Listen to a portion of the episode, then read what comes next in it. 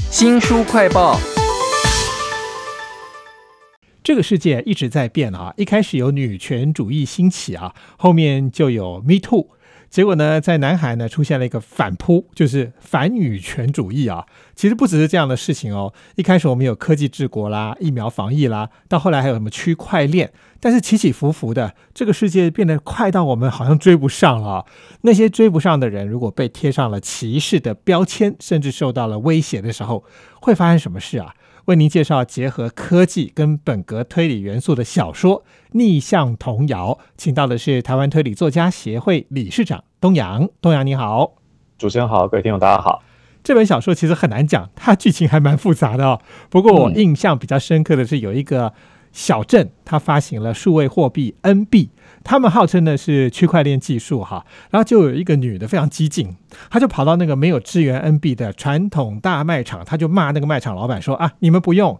你们就是歧视哈，而且还全程录影抛上网哦，搞到后来用公投要逼这个卖场老板歇业哈。我觉得这故事非常的精彩，有很多转折点呢。嗯，刚主持人提到说这个复故事相对复杂哈，我还是稍微提一下，就是其实这个案子会跟 NB 有关，是一个记者叫袁尚轩他去调查出来的。他调查的过程当中就发现到说，在这个 N 镇会发行 NB。但 N B 发行之后，结果这个 N 镇当中最大卖场，大家去采买都会去的地方，这个卖场老板其实并不相信这个 N 镇首长他推动政策的决心，所以他觉得说，呃，我想跟你搞。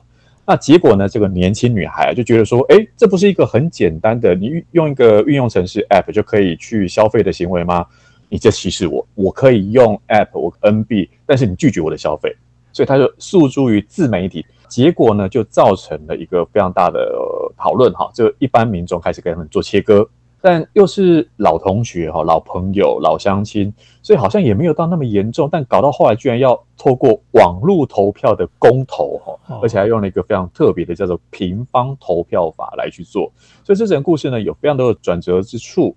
但又很新颖的概念加注在其中，发生在 N 镇就是一个小说的设定嘛啊，但我觉得这个 N 镇里头还发生了好几件事情同步在进行哦，例如说。大麻合法化之后，哎，要进这个小镇里头啊，卖给那些年轻人。结果这个大麻店竟然是支持 NB 的哈。还有就是发行 NB 的公司呢，背后盘根错节，有政治跟商业的利益。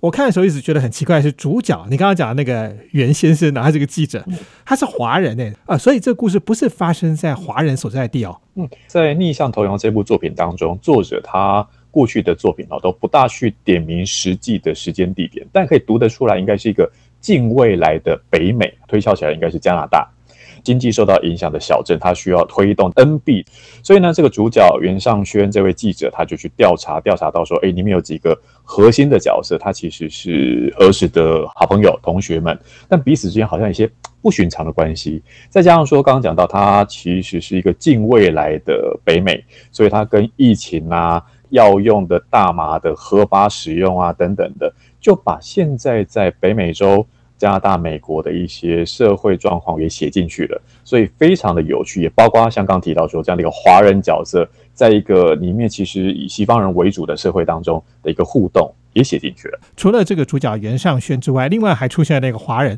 而且这个美女呢，处处都比袁尚轩更厉害哦。她算是一个学霸，叫石小茹。她其实是逆向童谣作者的前一部作品《逆向诱拐》当中的主角。那她来到恩镇呢，是来到了当地的一间好地方的报社去考察它的营运状况，因为她本身具有非常专业的金融背景。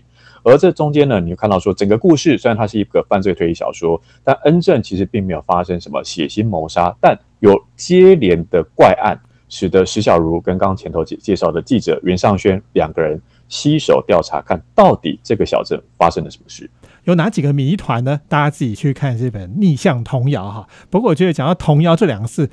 推理迷应该就马上神经紧绷起来了。但里面有什么谜团呢？非常的有戏剧性啊！在这本小说里头的童谣呢，是男主角袁尚轩他在网络上发现的。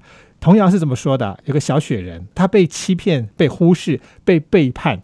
童谣这两个字在这本小说里头有什么意义啊？嗯，好，童谣算是推理小说迷一听到的时候耳朵会竖起来，然后脑袋会警铃大作的事情哈，因为它不像我们一般在吟唱的童谣，觉得很小朋友啦，很可爱啦。但其实，在推理小说童谣往往会有一个叫做比拟杀人或附会杀人，什么意思呢？因为在谋杀天后阿加莎克里斯蒂的一部作品叫做《一个都不留》当中，他就用了一首童谣叫《十个小黑人》，这十个小黑人呢，一个一个死掉了。有自杀的啦，有跳河的啦，有被烧死的啦。哦，那个死法都很残酷。哦，而在故事当中，一座小岛上面就有十个人，就依着这个小黑人的童谣的书写方式，一个死掉了。显然他们不会是自杀，一定有人去将他给谋杀了。那谁去用了这首童谣？那他杀人的动机是什么？而这十个人又有什么共通性呢？就像在今天我们讲的逆向童谣这一部作品当中。这个童谣啊，是一个小学生，哈，八年级，在美国的学制，哈，就八年级，相当于台湾这边的国二生。他毕业的时候呢，就写了一个像是童谣的。刚主持人说到说，主角是个小雪人，他被欺骗、被忽视、被背叛，然后钱丢了，然后他的契约不见了，啊，他的讯息消失了。就这些事情，原本只是一个看起来像是一个孩子在写的东西，却成为这个故事当中。非常重要的关键哇！这本逆向童谣的逆向又是怎么回事呢？大家自己去看吧。我倒是发现这三个小雪人发生的事情哈，其中有一个跟这个 N B 有关。他不是号称是区块链吗？结果小镇上面有这个 N B 的人啊，他们发现钱包里头突然少了一块钱。这一块钱的丢失哈，在区块链里头实在是不可能发生吧？好，这一点呢，其实刚主持人提到一个重点的，叫区块链，或者说我们也连带讲到说加密货币，现在正流行嘛。它一个特性呢，就是是不能篡改的。你发生了以后，它就记录下来。所以讲到说这个钱搞丢了，到底怎么搞丢了呢？是讲说有四个青少年，他们在他们在下注，呃，一个人赌输了以后要付给其他三个人一百块，一百除以三是除不尽的，所以每个人应该是三十三块多。可是呢，这四个人轮流输了一次。好，大家可以想一下啊，这个是简单的数学，轮流输了一次，每次都输一百，所以。虽然每一次都把钱给分分掉了，但最后应该都拿回一百块了。对啊，有没有算一下？可是他们发现说不对啊，因为每一次一百块除以三，所以每一次每个人收到三十三，我欠其他人一百块，但是我我从其他那边赚到的加起来居然只有九十九块，剩下一块钱跑哪去了？啊，那这一块钱是不是就是这间区块链的公司偷偷赚钱的手法呢？让那种除不尽的数字就被他们暗杠起来？哎，这不对啊，这就不符合区块链的意义，因为。